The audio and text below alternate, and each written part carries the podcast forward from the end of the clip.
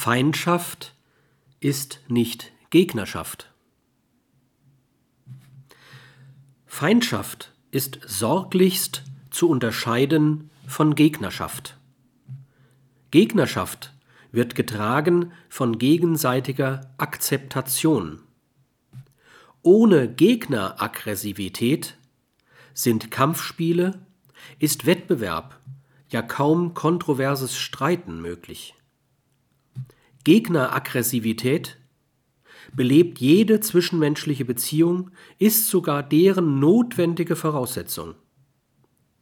Eine lebendige menschliche Beziehung oszilliert um Nähe und Distanz.